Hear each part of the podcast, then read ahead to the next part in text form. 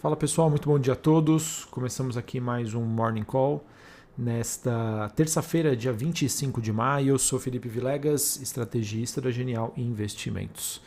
Bom, pessoal, com as taxas de juros lá nos Estados Unidos voltando a recuar, os ativos de risco hoje estão seguindo uma dinâmica bem mais positiva em continuidade ao movimento iniciado ontem e que acabou me surpreendendo bastante. Para esta terça-feira temos bolsas, commodities e criptomoedas em alta, é, alinhado ao movimento de dólar fraco no mundo. O DXY, que a gente costuma chamar aqui de motorista dos ativos de risco, é ele que segue, cede né, rumo ao menor nível desde janeiro deste ano. E uma das justificativas para esse movimento de recuperação dos ativos e manutenção das máximas históricas acaba acontecendo em meio aos discursos de autoridades do Fed, o Banco Central Americano, que ontem minimizaram o risco de uma inflação persistente.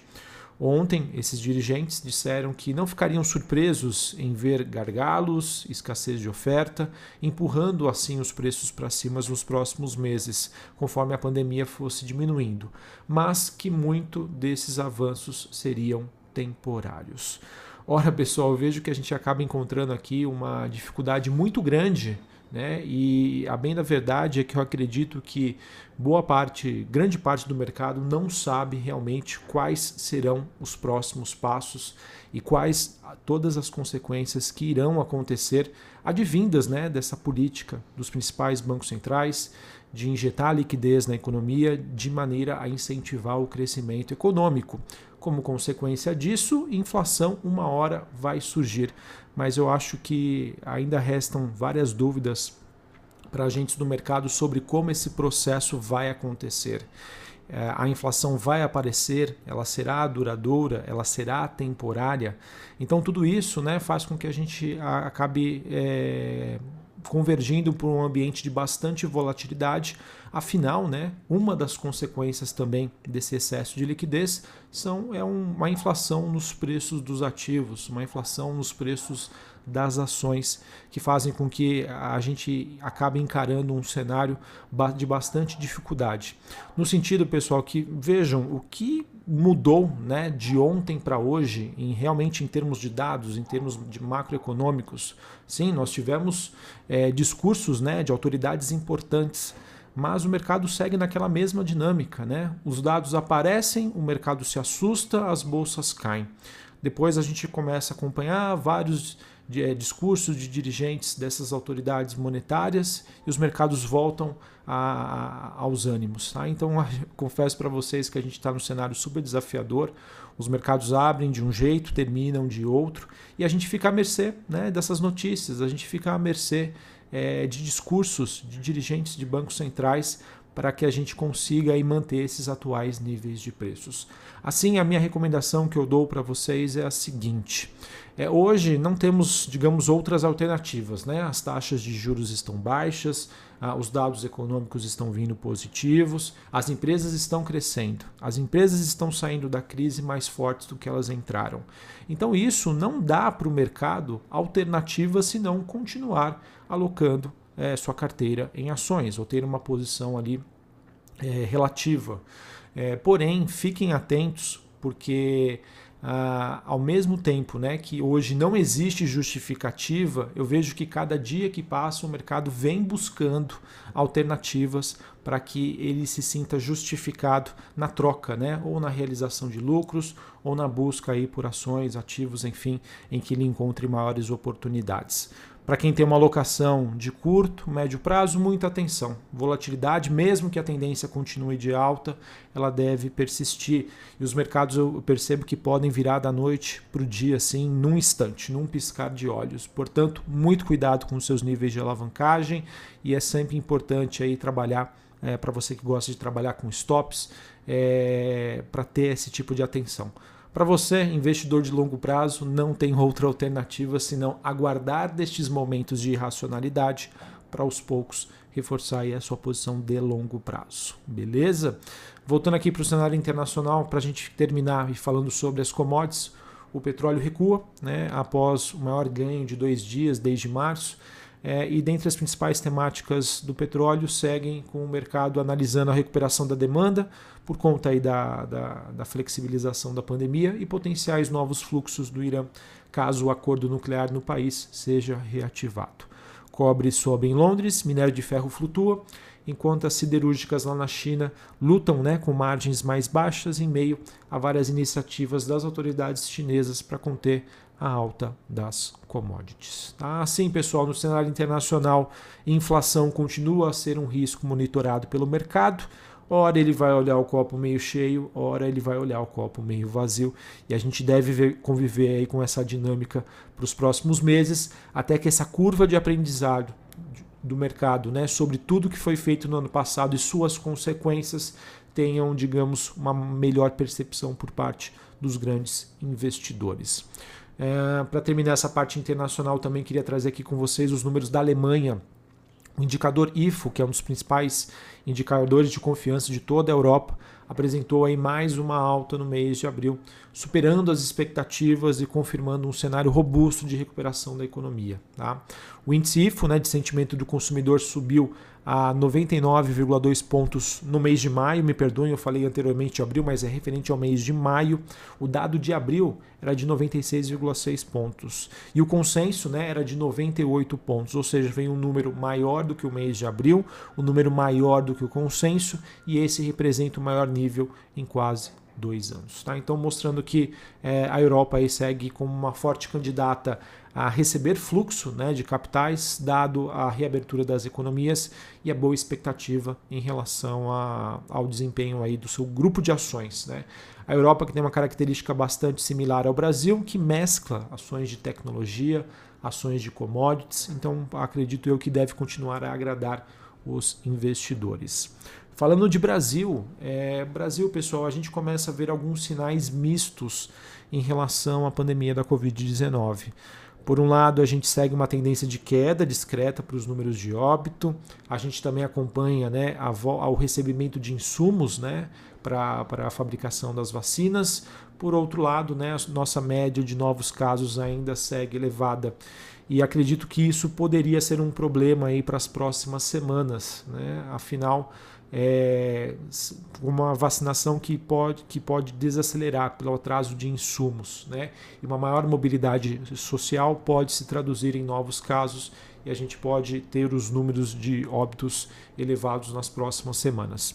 Inclusive em algumas grandes cidades aqui do estado de São Paulo, como Ribeirão Preto, Franca e outras cidades próximas já estão é, iniciando né, é, lockdowns nos próximos dias, né, com restrições até meados de junho, já que a região vive um colapso aí de saúde em que as, todas as enfermarias aí estão lotadas. Tá? Então vamos acompanhar. É realmente um tema bastante delicado. Eu vou dizer para vocês que eu quero ser bastante humilde em relação a ter uma expectativa, uma opinião sobre o desenvolvimento e como se vai se dar a condução da pandemia. É um fator biológico, é um fator que envolve pessoas, circulação, cada um nas suas condições. Então isso se torna, na minha opinião, muito difícil uma precificação. Tá? Então eu vejo que é um vetor que, por enquanto, não está fazendo preço nos ativos. Tá? As bolsas estão seguindo, as, as bolsas aqui estão seguindo as dinâmicas das bolsas lá fora, mas, na minha opinião, é um vetor que precisa ser monitorado. Aí eu vejo que realmente, se essa situação se deteriorar, mais cedo ou mais tarde, o mercado ele vai ser penalizado. Tá? Para que, é, eu acho que no pior da, da, do, dos cenários, é, não gostaria de conviver com uma terceira onda aí da Covid-19. Tá? Enfim, a gente fica na expectativa então de que a chegada de insumos e o processo de vacinação continue ganhando escala, porque é a única alternativa que nós temos aí para combater o vírus. É, outro ponto também que chama a atenção e que, na minha opinião, está fazendo preço nos mercados, é sobre os avanços nas tratativas para a primeira fase de uma reforma tributária. Tá? Enquanto o Ministério da Economia segue também ventilando algumas propostas na mídia. Segundo Rodrigo Pacheco, presidente do Senado, o Senado ficará responsável então pela discussão constitucional da reforma e do novo refis, enquanto a Câmara dos Deputados ficarão com os projetos de iniciativa do Executivo sobre a base do imposto de renda, PIS e COFINS. Segundo Rodrigo Pacheco, a reforma tributária é fundamental e urgente é, e o processo aí precisa ser simplificado sem a necessidade de aumentar a carga tributária. De acordo com Rodrigo Pacheco, a comunhão de esforços entre o legislativo e alinhamento com o executivo. Se isso realmente for verdade, pessoal, isso será muito positivo é, a reforma tributária, bem como a reforma administrativa, são duas grandes reformas aguardadas e esperadas pelo mercado, e, na minha opinião, é, o mercado hoje precifica um leve avanço nessas propostas. Qualquer coisa adicional em termos de evolução do tema será muito bem recebido pelos investidores. Só para terminar essa questão das reformas, ontem a CCJ da Câmara que começou a voltar à admissibilidade da reforma administrativa, mas devido a algumas mudanças propostas pelo relator, a discussão acabou, do mérito acabou ficando para hoje, terça-feira. Tá? É, bom, pessoal, assim, de maneira geral, né, a despeito de todos os problemas aí visíveis e até mesmo não desprezíveis aqui do Brasil, alguns avanços estão acontecendo, tá? É, alguns de maneira bem, bem tímida, incipiente, mas que aos poucos aí acredito que possa ganhar pouco e chamar a atenção aí dos investidores. Novamente, pessoal, a gente está num cenário de recuperação econômica, é, valorização commodities nas alturas, excesso de liquidez, mercados já mais precificados né, no mundo desenvolvido. Então, economias emergentes se tornam fortes candidatos a recebimento né, dessa, desse reajuste que pode acontecer nas carteiras. Mas isso, pessoal, depende também da nossa boa vontade de entregar né, bons resultados em relação à nossa responsabilidade fiscal, à agenda de reformas e também à condução da pandemia da Covid-19. Para finalizarmos aqui, falarmos sobre o noticiário corporativo, a Ambipar, que é uma empresa que trabalha sobre as questões de, de insumos, né, meio ambiente, ela assinou um contrato de serviços de 571 milhões de dólares com a Ensco e a Administração Ferroviária Federal dos Estados Unidos sobre uma prestação de serviços ao Centro de Tecnologia de Transporte, esse que acaba sendo um centro de treinamento de emergências com produtos perigosos. Notícia positiva para a Ambipar. Também, de acordo com reportagem da Bloomberg, a Azul, empresa do setor aéreo, disse que está estudando ativamente oportunidades de consolidação. A empresa que teria contratado no final do primeiro trimestre de 2021 consultores estaria estudando ativamente oportunidades de consolidação na indústria é, de aviação. Tá? Vamos ver, a gente sabe que o setor de aviação é um dos setores mais impactados pela pandemia da Covid-19 e acredito que essa janela de oportunidade que nós estamos vivenciando hoje, com muitas aquisições, com muitas combinações de negócio, devem, obviamente, né, chegar aos mais diversos setores. Então, vamos acompanhar é, notícias que possam surgir nesse sentido, serão muito bem recebidas pelo mercado. E por fim, a gente teve o presidente do Senado, Rodrigo Pacheco, afirmando em seu Twitter que defendeu a prorrogação por mais um ano da decisão que proíbe a CEMIG de reajustar em 10,5% o valor da conta de luz cobrada aos consumidores mineiros. Acredito que essa notícia possa ter um impacto negativo nas ações da CEMIG, por mais que isso não tenha, não chegue a nenhuma conclusão, mostra aí a postura de uma figura importante é, do legislativo brasileiro. Beleza? Bom, pessoal, então é, era isso que eu tinha para passar para vocês. Por enquanto, né, tudo nos leva a crer que teremos mais um dia positivo para a bolsa brasileira. Bolsa subindo, dólar caindo, o VIX também caindo, né? o VIX que é o índice de volatilidade implícita das opções de venda do S&P 500, commodities umas em alta, outras em baixas, outras em baixa, mas a dinâmica de ontem, né, que ajudou a nossa bolsa a ter um movimento positivo continuar, principalmente para aquelas empresas que estavam mais largadas, né, as empresas, entre aspas, de tecnologia aqui do Brasil. Isso pode dar mais um fôlego adicional para a gente, quem sabe, buscar a, nossa máxima histórica atingida aí no começo do ano.